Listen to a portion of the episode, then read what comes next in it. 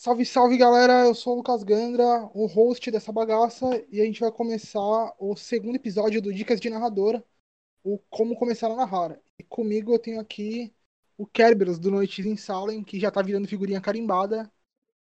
Boa noite, boa tarde, bom dia para os ouvintes do Stormcast. Eu sou Kerberos, jogador e narrador do canal Noites em Salem. E assim, é mais um prazer aqui estar junto com com o Lucas e, e o Álvaro nessa nova empreitada aqui de dando dicas, né? E como narrar para iniciantes, intermediários e até um pouco vamos entrar na parte também avançada dessa ideia. E para me acompanhar nessa conversa, na bancada, o Álvaro do Contos Lúdicos. Galera, tudo bem? Eu sou o Álvaro, sou narrador e um dos fundadores do projeto Contos Lúdicos, um projeto de Santos que tem o objetivo de ensinar as pessoas a jogar e narrar RPG. E agora a gente também está no mundo digital fazendo várias mesas para vocês poderem assistir e acompanhar.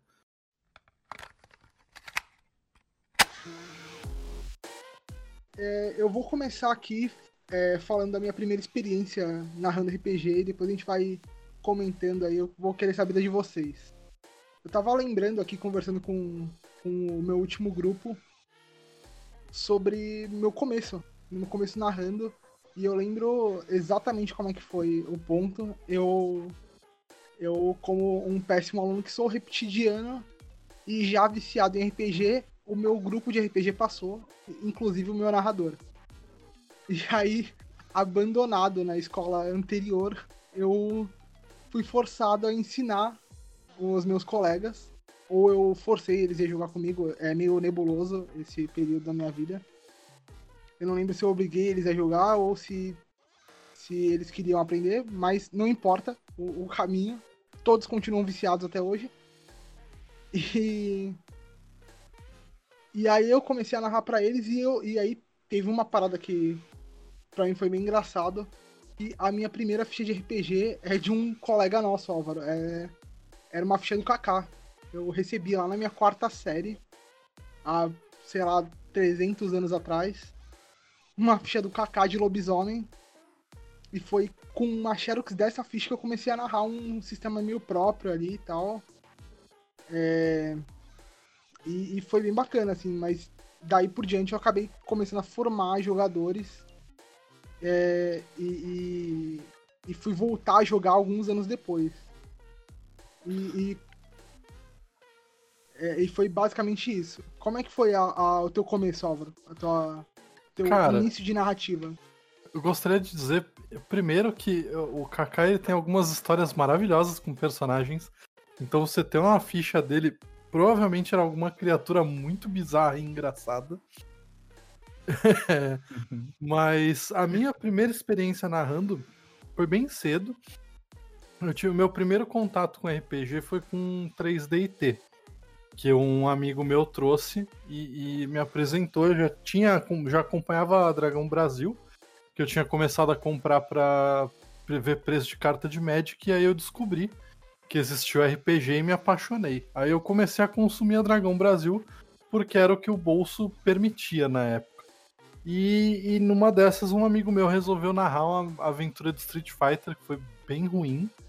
É, não porque ele era um narrador ruim, mas assim, que tava todo mundo naquela de tipo, a gente gosta muito dessa parada, vamos fazer acontecer.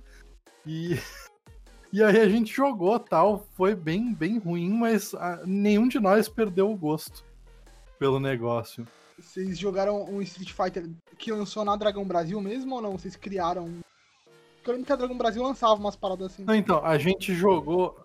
É, eu joguei muito Street Fighter da Dragão, que na verdade é oficial da White Wolf porque a White Wolf queria muito se enfiar no mundo dos videogames e aí ela escolheu um jogo que absolutamente não faz o menor sentido com a linha deles de, de, de lançamento. que lançaram Street Fighter RPG, que é divertidíssimo. Eu recomendo. Quem nunca teve a experiência, tem uma galera na internet que, que tá mantendo o sistema vivo do Street, do Street Fighter RPG. Inclusive fizeram algumas melhorias. Vivo sobre aparelhos. Nada, o negócio tá vivaço. Os caras adaptaram Street Fighter V, adaptaram King of Fighters, adaptaram Samurai Shodown. Tudo que é jogo de luta, os caras fizeram. Tem tipo um livro de 600 Não, Agora eu já quero ver o, o Sagat lutando contra o lobisomem. Exato. Eu já quero. Mas é, é estou, já tô desviando do foco. A minha primeira experiência narrando foi com lobisomem. Eu tinha conseguido juntar um dinheirinho de merenda e aí eu fui comprar meus livrinhos de D&D. Na verdade, eu achava que era o meu livrinho. E aí quando eu descobri o preço dos três que eu precisava, eu olhei para aquele lobisomem, ele olhou para mim. O cara da banca me convenceu me falando que já vinha até os dados. E aí eu narrei uma, uma campanha de lobisomem, que foi uma campanha que todo jogador de lobisomem já viveu, que é aquela que você cria máquina de moer carne e todo mundo se bate até a, a campanha acabar. E... Mas foi com dois dados. Eu rodei a campanha inteira com dois D10 no mês de lobisomem, que a média de rolagem é pelo menos 8 a 9 dados por rolagem. Um, um guerreiro, um guerreiro, realmente. é, mas e, e contigo, cara, como é que foi tua primeira experiência narrando? Cara, é, eu lembro que a minha primeira experiência foi um desastre porque como era realmente o, eu tinha acabado de começar a ler os livros né, de, de vampiro, tinha pouca noção ainda, eu tentava fazer as coisas gigantescas. Então limitava a quantidade de jogadores, botava 5, 6, 8 para jogar. É, teve uma vez que eu fiz um, um pré-live action né, do, no, no, foi até perto da escola onde eu, tava, eu estudava. E aí tinha uma galera que queria jogar e fui aparecendo gente, foi aparecendo gente. Só que eu, como eu tava sem noção, eu deixava todo mundo entrar. Então de repente tinha 20 pessoas, velho, misturando lá entre meninos e meninas lá. E eu tive que botei todo mundo numa fileira assim e fui falando para cada um o que tinha que fazer. Mas não deu, deu, não deu na outra foi um desastre. Não, não consegui jogar uma hora, porque era quase que impossível. É, e principalmente porque tinha jogadores que gostavam de perturbar, tirar onda. E aí ficou inviável o jogo. Né? Foi a minha primeira narração foi mais ou menos assim. Esse desastre todo, né? Esse é o, o erro clássico, né? De você montar mesas gigantescas. Mas eu já puxando esse gancho, eu lembro que quando eu conheci o Álvaro, eu tinha uma mesa com 14 jogadores e ele duvidou que minha mesa terminasse. Então tá aqui, dois anos depois que a gente se conheceu, a mesa concluiu com nove jogadores. Alguns perderam no caminho, mas, mas eu rodei a mesa inteira. Tu tá dizendo isso? Eu Provavelmente os nove não são nenhum dos 14.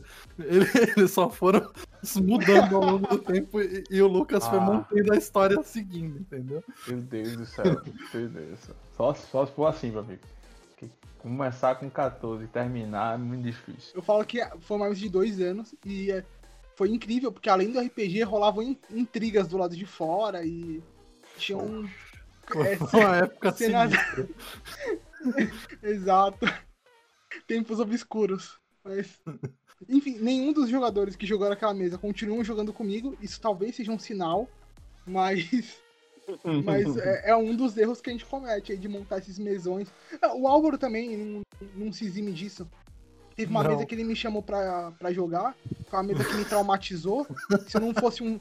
Se eu não fosse um veterano de vampiro, eu tinha abandonado o jogo.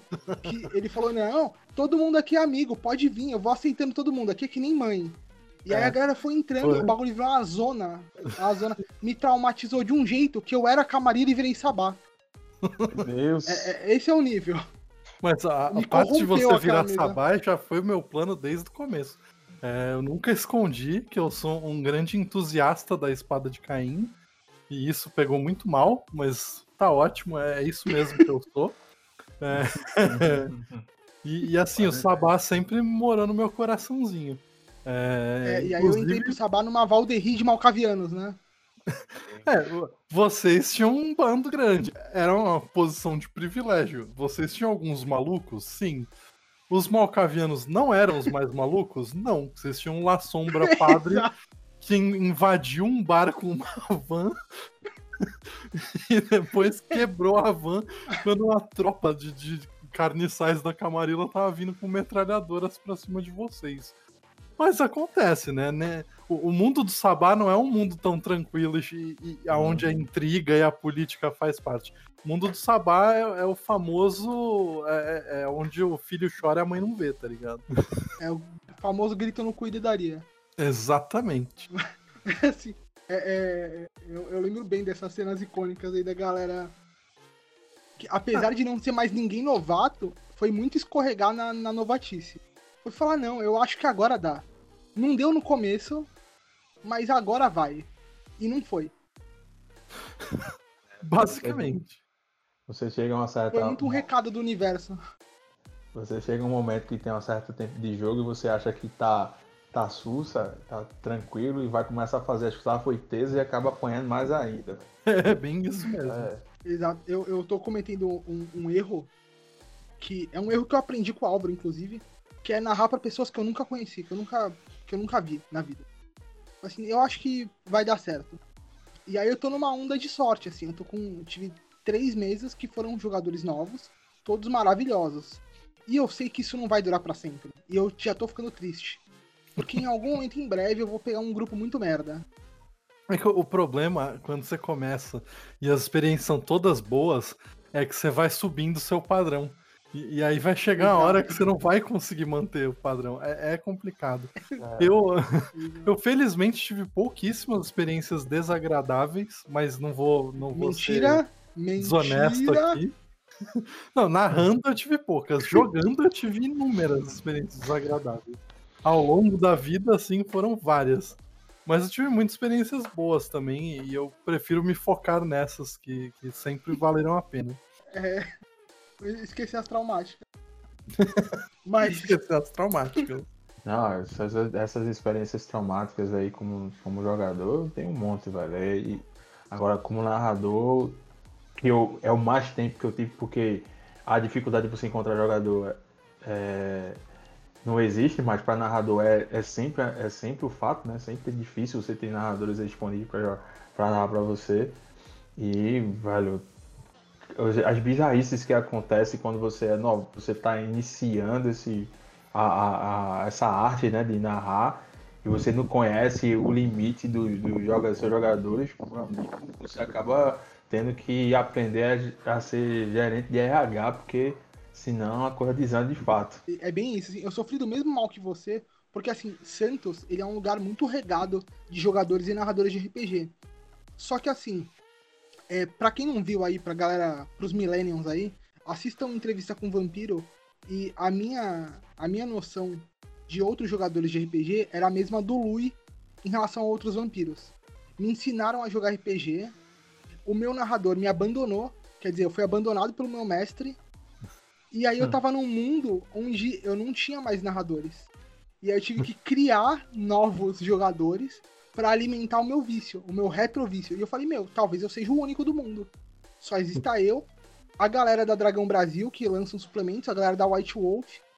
E assim, é uma galera muito distante. Até que eu encontrei o Álvaro e a galera. E eu descobri que todos os narradores de Santos ficavam no mesmo lugar. Era só eu que tava longe. então, eu andava eu andava por todos os lugares que eles não estavam. E aí. Ah, é. Eu, é. Eu é conheci alguns. Né? alguns... Todo mundo se conhecia. todo mundo. Era muito assim. Foi muito estranho. Eu era um outsider. Que, é, que tipo, o Lucas na, narrava e jogava tanto tempo, porque a gente ficou tipo, cara, quem é esse cara? E, ele deve, não deve ser de Santos, porque nunca jogou com nenhum de nós. Ele nunca colou nos rolês que tinha RPG. E, aí, de repente, a gente descobre que o cara joga e joga mó cota, tá ligado?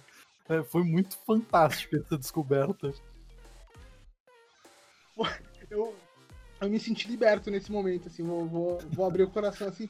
Eu falei, nossa, existem mais como eu aqui. Não estou sozinho. Maldito Lestar. Mas. Mas assim. Foi, foi bem complicado, porque eu criei uma, uma galera que começou a jogar RPG do zero comigo porque eu era um péssimo aluno e eu repeti várias vezes de ano. Então, quer dizer que eu formava grupos e jogava pro mundo. Eu, eu não esperava que eles fossem me acompanhar como eu queria acompanhar meu narrador e não consegui. E ele seguiu a vida dele. Eu que tinha que fazer novos jogadores para alimentar esse meu vício aí. E. E aí eu fui conhecer, fui conhecer a galera, sei lá, eu já jogava RPG há 10 anos, encontrei a galera lá e. E, e aí comecei, a gente começou a trocar, trocar experiência, mas era, foi realmente uma situação bizarra onde é, nenhum dos caras tinha me visto na vida, ninguém ali me conhecia, era, tipo 20 narradores, cada um com seus grupos. Os grupos não me conheciam. Devia ter uns 100 jogadores de RPG e ninguém sabia quem eu era, e eu nem sabia que existia essa galera. Assim, eu fui tipo saindo da caverna, tá ligado? Caralho, galera, eu sou um de vocês, socorro. Nosferato. Nosferato saindo do bueiro depois de. Do, do... Galera, existe uma cidade aqui fora. Foi foda.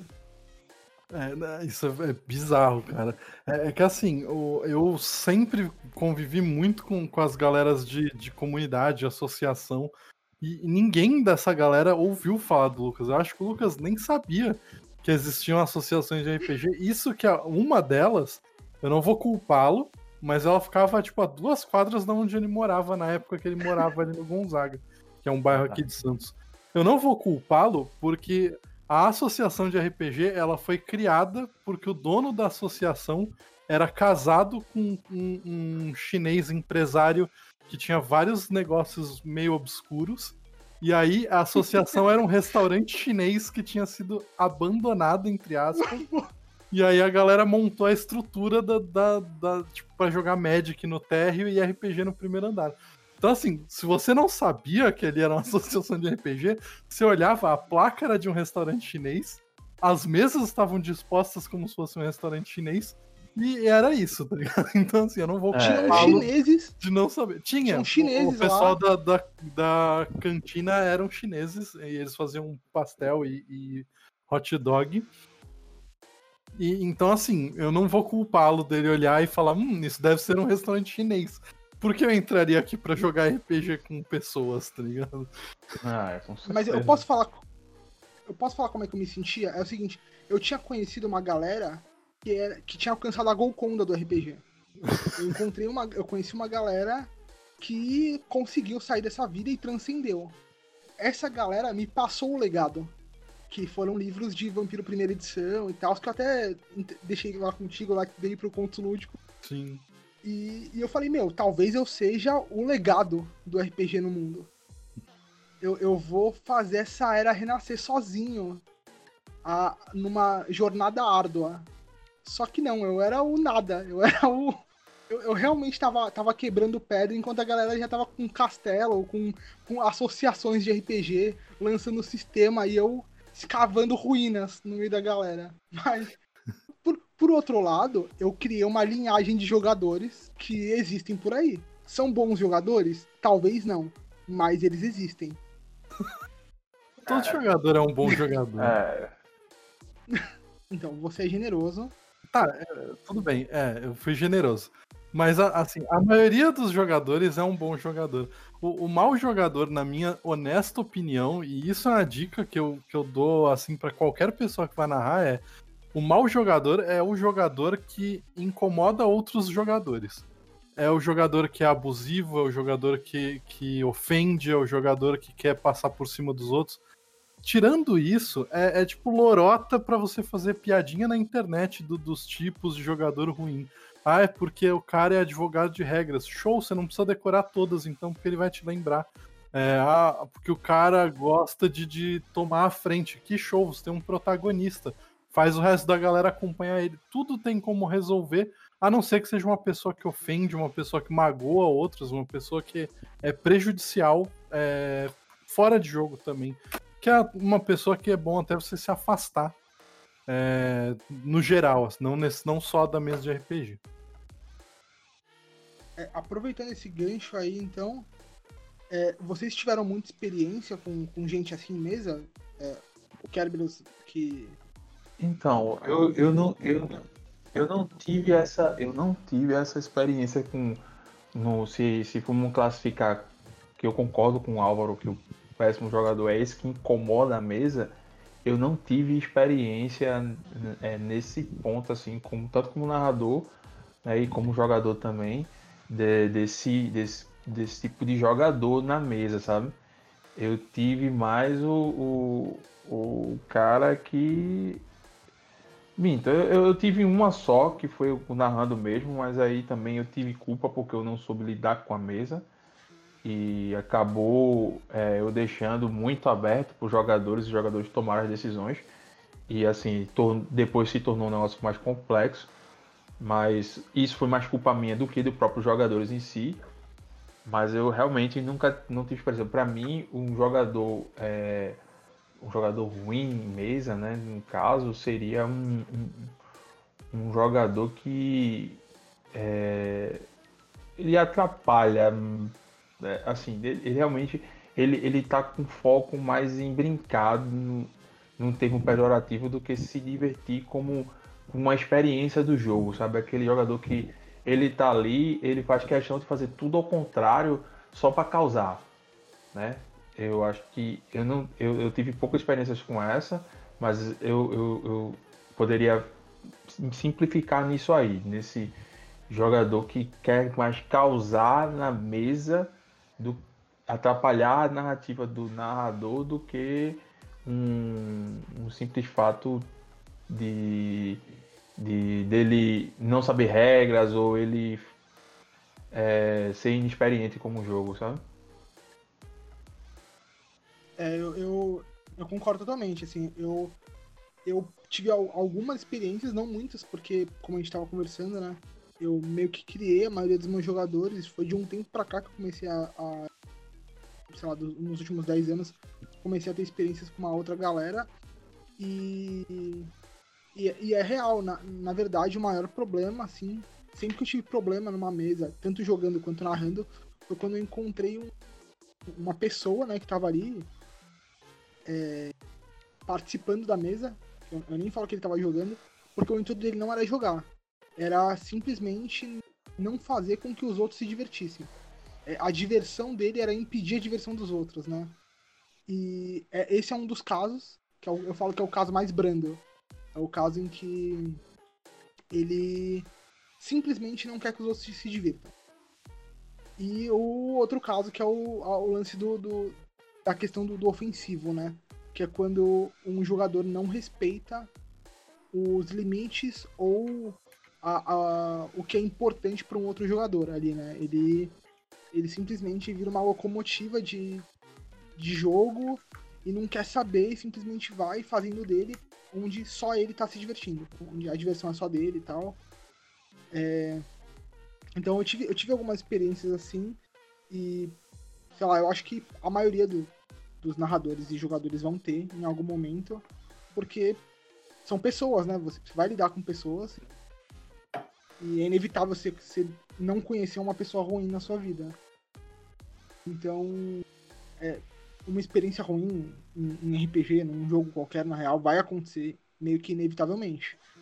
Eu acho que o importante é a galera não, não regular o jogo ou não é, identificar o jogo por esse tipo de padrão, mesmo que você tenha várias experiências ruins. Eu acho que o ponto é que você só não encontrou a experiência certa, né?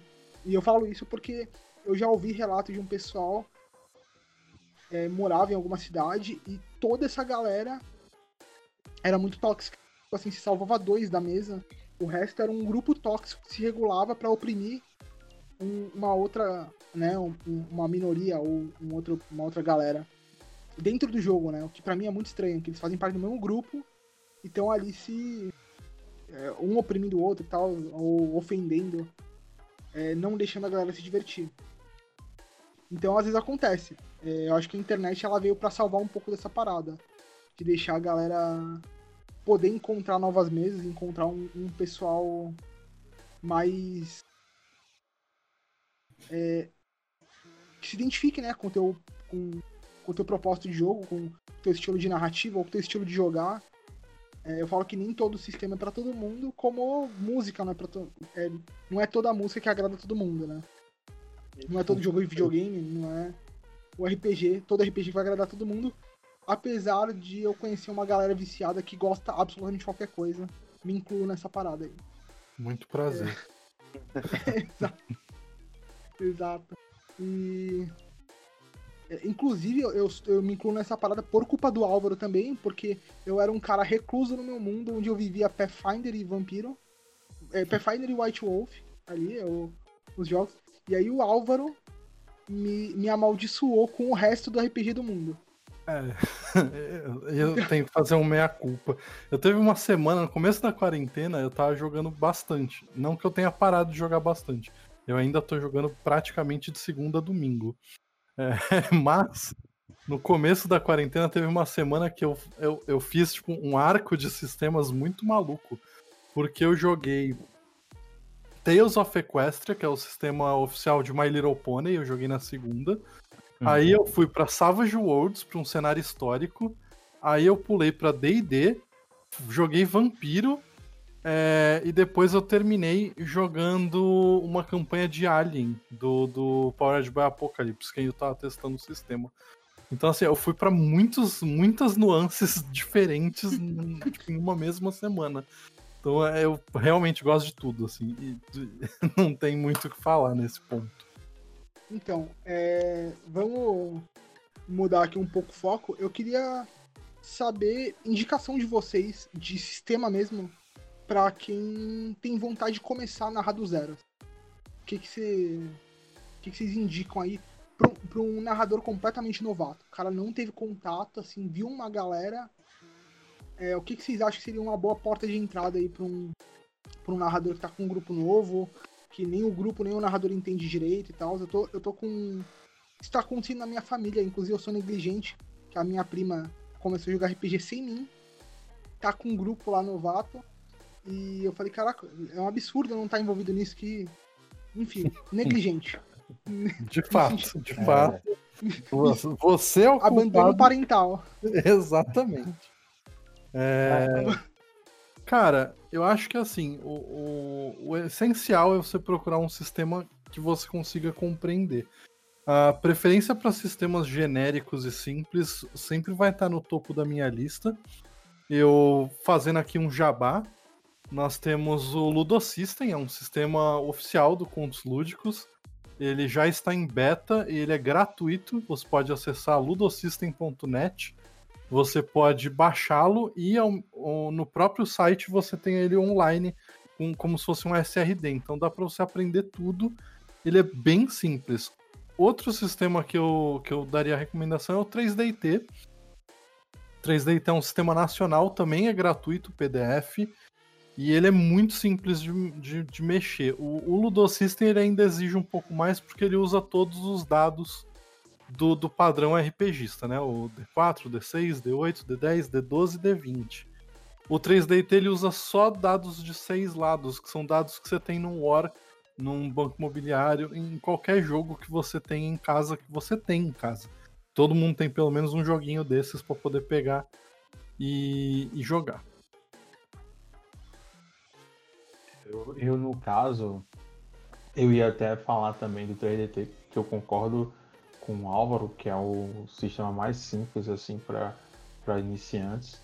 Mas aí eu vou puxar um pouco a sardinha para World of Darkness aqui. Eu acho que no Storyteller, se você mesmo sendo novato, narrador e só ler um pouco, é, baseado na, na regra de ouro, você entendeu um pouco do sistema, mas como você tem a regra de ouro e você só joga com um D10, você consegue desenrolar bem o sistema e, e mesmo que sendo um ambiente mais é, maduro, né? Como é o como é tratado o, o World of Darkness. E mas se você se você hoje acabou de aterrizar aqui, vou querer narrar, você curte esse curte, curte esse tema mais de horror pessoal, mais de terror, e quer experimentar, mas é, não sabe como jogar, não tem essa noção, leia, leia a sua parte do sistema, entenda mais ou menos como funciona as regras assim de atributos e, e, e perícia e você só joga só um dado. Então, além do 3DT, que é a recomendação, porque é simples mesmo, é um jogo muito simples, é muito fácil de se jogar. E é, ele foi projetado para justamente isso, para as pessoas que tiverem primeiro contato com RPG as virem e entender como funciona, né? Mas você pode também com outro sistema. Brincadeira à parte, o GURPS não dá, né? Mas o GURPS, é, para quem gosta muito de ler hum, e, e, e, e, tem a disponibilidade assim de querer conhecer os vastos sistemas, acho que vale a pena também olhar os sistemas de suplementos assim específicos, porque lá eles dão detalhes, dão dicas de também da questão da narração, né? De narração, de ideias. Você pode usar o, o GURPS para gerar uma ideia para sua, sua narração, né? para sua ambiente, criação ambiente. E você pode usar um sistema como o 3DT para jogar os dados, que será muito bem mais simples para você. Essa aqui é a minha dica para quem está iniciando agora, para botarizar e quer jogar RPG. E se divertir. Eu, Sim, eu, eu gostaria eu... de deixar uma dica para todos os narradores daqui para frente. Uma dica que não é nem minha, uma dica que foi dada inicialmente pelo grande Tim Maia na época que ele estava no, no, fazendo CDs do Racional que é leiam os livros. é, é, tipo, parece uma dica besta, mas assim, cara, saiba o que você está fazendo. Você não precisa ler o livro inteiro, você não precisa decorar o livro. É, você vai ter ele ali na sua mão, num tablet, para poder consultar. Mas, assim, saiba o que você está fazendo, porque eu não consigo calcular a quantidade de gente que eu conheço que ou parou de jogar RPG ou foi muito resistente para voltar porque teve péssimas experiências com um narrador que não sabia o que estava fazendo. Então, assim, pensa assim, e eu sou uma pessoa, eu defendo a regra de ouro, é, muita gente acha que não, muita gente acha que eu sou contra a regra de ouro, assim, eu defendo a regra de ouro, mas assim, a gente tem que pensar racionalmente, gente. Existe um grupo de pessoas cujo trabalho é transformar mecânicas em, em um jogo plausível não é a gente, no intervalo do nosso trabalho, quando a gente tá almoçando e lendo um livro num PDF, que vai pensar: caraca, eu tive a melhor ideia do mundo, esse livro não serve para nada, vou usar a minha ideia. Tá ligado? Tipo, pensa uhum. muito bem antes de, de inventar a regra que possivelmente vai desbalancear toda uma ideia de jogo, toda uma ideia de mecânica que é funcional, que vai deixar o negócio divertido, porque você acha que você vai ganhar do game designer. Até porque ele de fato está ganhando uhum. dinheiro para fazer isso, não nós. É, e, a, e a turma confunde, Álvaro, que a regra de ouro, para você usar, você primeiro tem que entender o sistema. Senão você não consegue usar a regra de ouro. Exatamente. A, a, a ideia da regra de ouro é justamente para quando o sistema não te dá o mecanismo do que você precisa naquele momento. Isso. Não para você sair inventando o mecanismo em cima de uma base é, de jogo. Né? Exatamente. Né? A, a, regra de ouro é uma ferramenta e não uma muleta, né? É. é Exato. Ela serve para você prever coisas que os jogadores fazem que o sistema não prevê. E aí você dá uma. Baseado no que você já conhece, você dá uma, uma esticada ali pro sistema se encaixar. E não pra, pra você entrar no modo maluquice e ditar a ordem em cima dos seus jogadores, né? Exato. É... Isso é ruim eu, eu vou... porque ensina a pessoa errado. Isso é ruim porque afasta um jogador experiente. É, isso, cara, isso não, não tem muita chance de dar bom. Eu não, não digo assim que as pessoas precisam ser que nem eu. Eu sou o maluco do livro. Eu sou o cara que lê absurdamente, assim. Eu, qualquer coisa que eu faço, eu preciso ler muito. Para vocês terem uma ideia, eu fui, eu vou começar agora a jogar uma mesa de D&D e eu queria montar um mago. E aí eu virei e falei, vou fazer meu mago ser de Cormir. É uma região que ainda não foi explorada na, na quinta edição do Dungeons and Dragons, mas ela foi bastante explorada na segunda e terceira edição. Aí eu estou lendo o livro que descreve a cidade que o meu personagem nasceu. Eu não vou visitar essa cidade. A campanha se passa no Vale dos Ventos Gélidos, que é longe pra cacete dessa cidade. As chances de eu encontrar qualquer NPC ou qualquer coisa que vai ter ali é irrisória, provavelmente nula, mas eu gosto muito de ler todo o conteúdo que eu posso para explorar mais os meus personagens. Eu faço isso com vampiro, com lobisomem, com D&D, com Savage Worlds, qualquer sistema. Eu não acho que você precisa fazer isso, mas assim, se você vai narrar, eu acho que é sua responsabilidade pelo menos saber o que você está fazendo. Porque ensinar errado um, um, sistema de regras ou, ou desbalancear alguma coisa pode ser um limiar que vai fazer uma pessoa parar de jogar. A pessoa pode se sentir incomodada, pode se sentir injustiçada, e ela de fato pode estar sendo injustiçada é, porque você desbalanceou a regra que não era para ser feita de um, de um jeito, é, era para ser feita do jeito que estava escrito no livro. Já, já puxando esse gancho, então, deixa eu fazer uma provocação aqui que eu costumo falar sempre que alguém vem me perguntar sobre é, que dica que eu dou para quando alguém vai começar a narrar, né? E, e ouvindo o que vocês falaram, é, eu acho que casa muito com o que eu costumo falar pro, pros, pros narradores, né?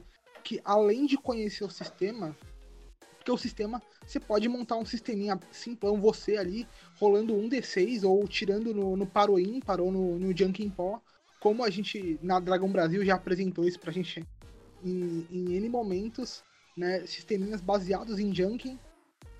E mas eu acho que o essencial para o narrador é dominar o seu cenário. É, você concorda com isso? Porque eu acho que assim, se o narrador ele domina o seu cenário, ele consegue.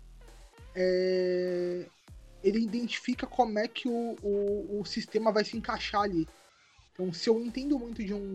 Né, como você falou que você gosta muito de ler, né, Álvaro?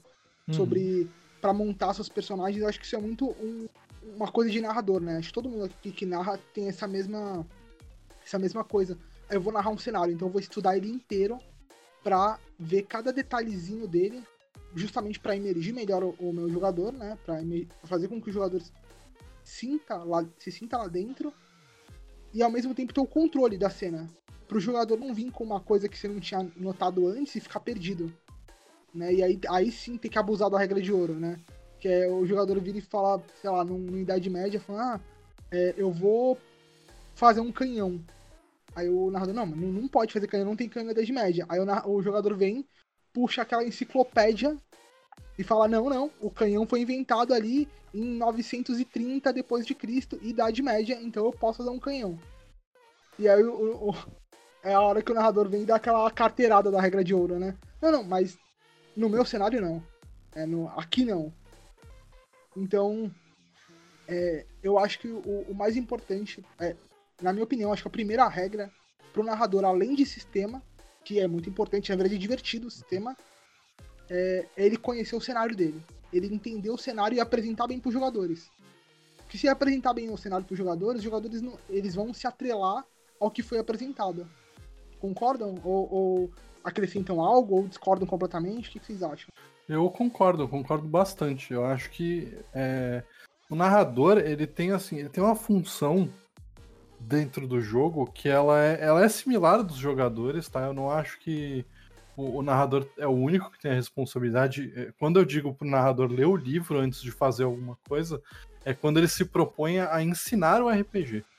Porque eu acredito que o jogador ele tem, tem tanto, tanta responsabilidade quanto o narrador. É um jogo em, em que as pessoas são iguais apesar das funções serem diferentes. Então, assim, se você tá jogando há seis meses, se você tá jogando há um ano com um grupo de pessoas, você pode pelo menos ter na sua cabeça o que o seu personagem pode fazer. Quais são as regras que você vai usar para o seu personagem? Quais são seus poderes, suas habilidades, suas rolagens? Porque isso não vai incomodar um narrador que já saiba, mas às vezes você vai poder explorar melhor o personagem e trabalhar junto do narrador para criar isso.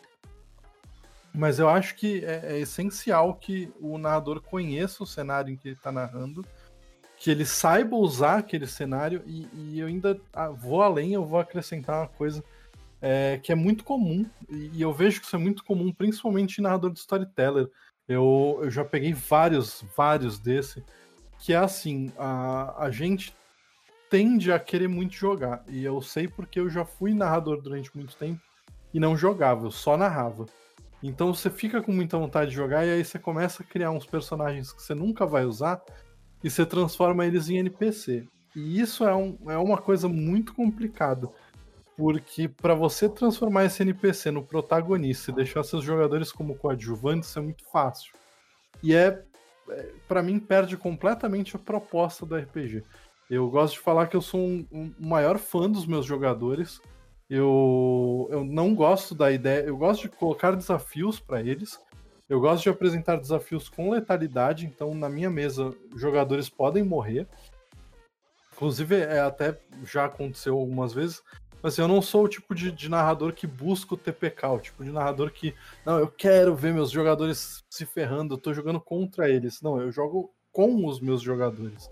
Então eu tô sempre torcendo para eles ganharem, porque eu quero ver a história, eu quero ver o que eles vão fazer para desenrolar. Então, se você tem controle do sistema e do cenário à sua volta, você consegue muito mais trabalhar junto dos seus jogadores para criar uma história bacana, uma história divertida. Eu concordo também nisso aí. Eu acho que quando o narrador ele tem um domínio sobre o sistema, sobre a ambientação, né, que ele está ele tá trazendo para o jogador, fica mais fluido, né, o jogo. Ele consegue é, passar mais clareza para os jogadores o que, que ele quer dizer durante, durante o jogo, né? E assim, e, há uma, e aí gera uma conexão com os jogadores ali naquele, naquele ponto. É, claro que há certas, certas situações que, que o narrador pode pontuar, mas o, o, no, no âmbito maior, digamos assim, o, o, jogador, o narrador, ele, quando ele tem esse domínio, ele pode simplesmente fazer uma alteração que que fuja um pouco até do que estava descrito no, no, livro, mas que vai trazer uma segurança, já que, que, ele não vai causar um efeito negativo para aquela para a história, né? Que é onde ele sabe que onde ele pode alterar e onde ele pode mexer. Por isso que quando ele tem esse domínio é mais fácil, ele fica mais fácil a narração e a narração flui um pouco melhor, né, pro jogo. Eu, eu concordo totalmente, eu acho que esse é o, é o caminho mesmo eu. Eu acho que é, às vezes acontece, né? A gente vê muito de, de, de narrador. Eu. Essa síndrome que o. Que o Álvaro tava comentando de. De querer muito jogar, eu passei por isso, né? Eu vivi nesse limbo aí que. Em que eu nunca encontrava outros narradores, porque eu achava que eu era o. O, o, o ressurgimento do RPG no mundo. E nesse período eu só tinha. Eu só tinha jogadores, então eu não não tinha ninguém para narrar para mim. E em algum momento eu acabei colocando um NPC ali que eu gostava muito, que era um personagem meu, e acabou protagonizando uma parada, outra e tal, e o que eu acho bem horrível. É... Inclusive eu já passei por situações jogando de você entrar numa mesa de RPG e você é, observando, você já nota qual NPC é o queridinho do narrador. Sabe? Você fala assim, putz, aquele narrador ali, aquele NPC ali é. É o xodó do narrador, é o bichinho de estimação dele, você não pode matar. Ou você não pode contestar, que é o mais importante. Se você contesta ele ou tira a credibilidade do NPC, o narrador vai ficar chateado contigo. E eu acho que muito pelo que eu queria jogar, né, pelo que eu esperava quando eu antes eu, eu conhecer outros jogadores, outros narradores, é, e também pelo que eu eu é, aprendi narrando com a galera do RPG aqui de Santos quando eu, quando eu encontrei eles, eu segui nessa mesma, nessa mesma vibe de torcer para os meus jogadores, né? De falar que os jogadores eles são os protagonistas da minha história, todo o resto acontece. Eles são os The Chosen One, o jogador é o escolhido. Inclusive, é, é, eu sempre brinco que a ficha do NPC tem que ter coerência, do jogador nem tanto. O jogador ele dá uma marteladazinha ali num poder a mais né? E o, ou faz uma cena épica que uma, um, um, outro personagem não faria, um NPC padrão não faria. Inclusive casa com o propósito do RPG, que é divertir a galera, né? Não de ser uma disputa, uma competição. É, eu, eu, sempre falo, meu, quer competir vai jogar jogo de arcade. Né? Vai pra um Street Fighter aí, vai pra um. Pra um jogar um jogo, um jogo de corrida, jogar um Forza e tal. Que ali é competição, ali não tem narrador e os jogadores, não é um grupo não se chama grupo de RPG, para você ficar fazendo embate entre jogadores, né, criando inimizade entre jogadores, ou criar uma inimizade entre você, narrador, e os seus jogadores, que eu também acho bem, bem frustrante. Elas mesmas acabam encerrando cedo, sempre com alguém frustrado, ou o narrador está frustrado, ou os jogadores estão frustrados. É, normalmente quando o narrador ele tem essa visão de ter um NPC querido, ele acaba não vendo é, se os jogadores estão se divertindo ou não, que eu acho que é, é uma falha bem problemática assim, né, de um, de um narrador. Acho que o narrador ele tem essa um pouco dessa responsabilidade, pelo menos de dar um início de dar a ferramenta para o jogador se divertir. E então é isso, galera. Eu vamos para as considerações finais. O papo tá muito legal. A gente bateu quase uma hora aqui de gravação. E vamos passando um por um aqui para as considerações finais. Já aproveitem, façam os seus jabás. E vamos para despedida, galera.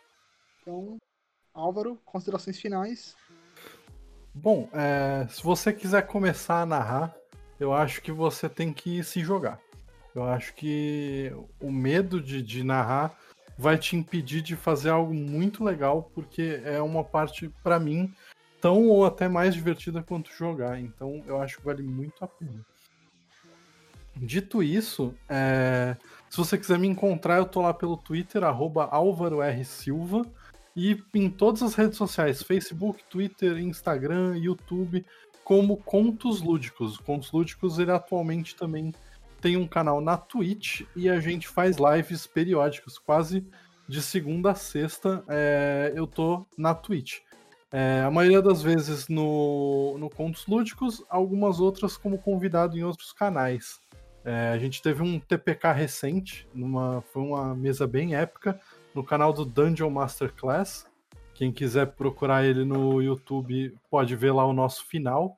Foi bem divertido e a gente amanhã vai estar tá ao vivo para amanhã. É, não, é aqui eu não sei quando vai sair.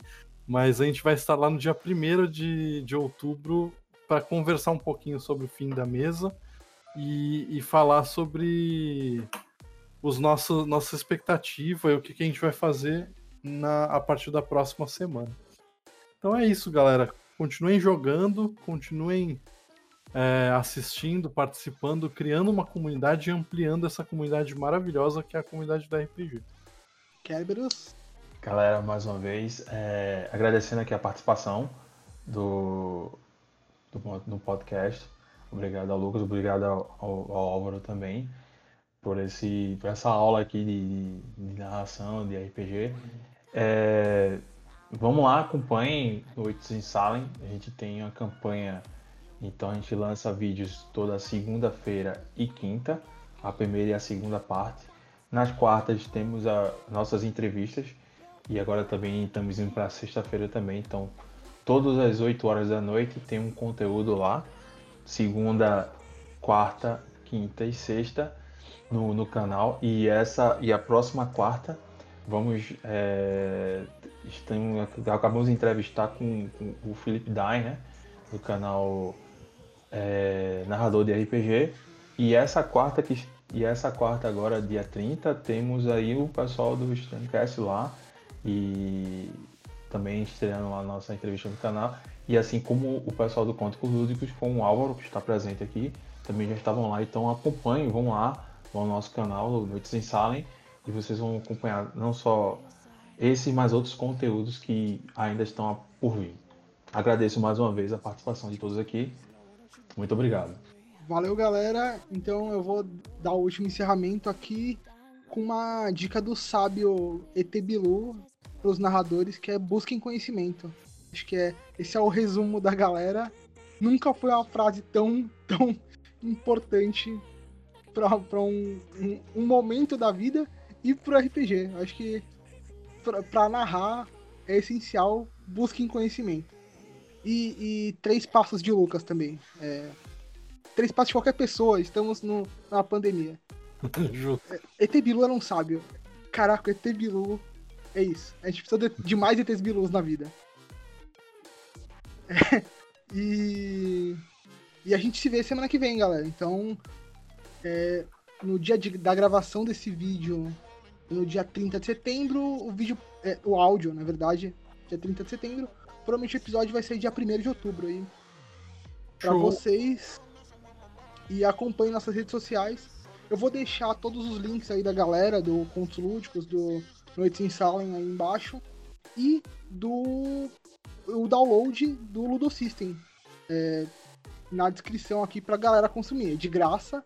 E, mano, o que a gente gosta é coisas grátis. É, então, valeu, galera. Até a próxima. Falou!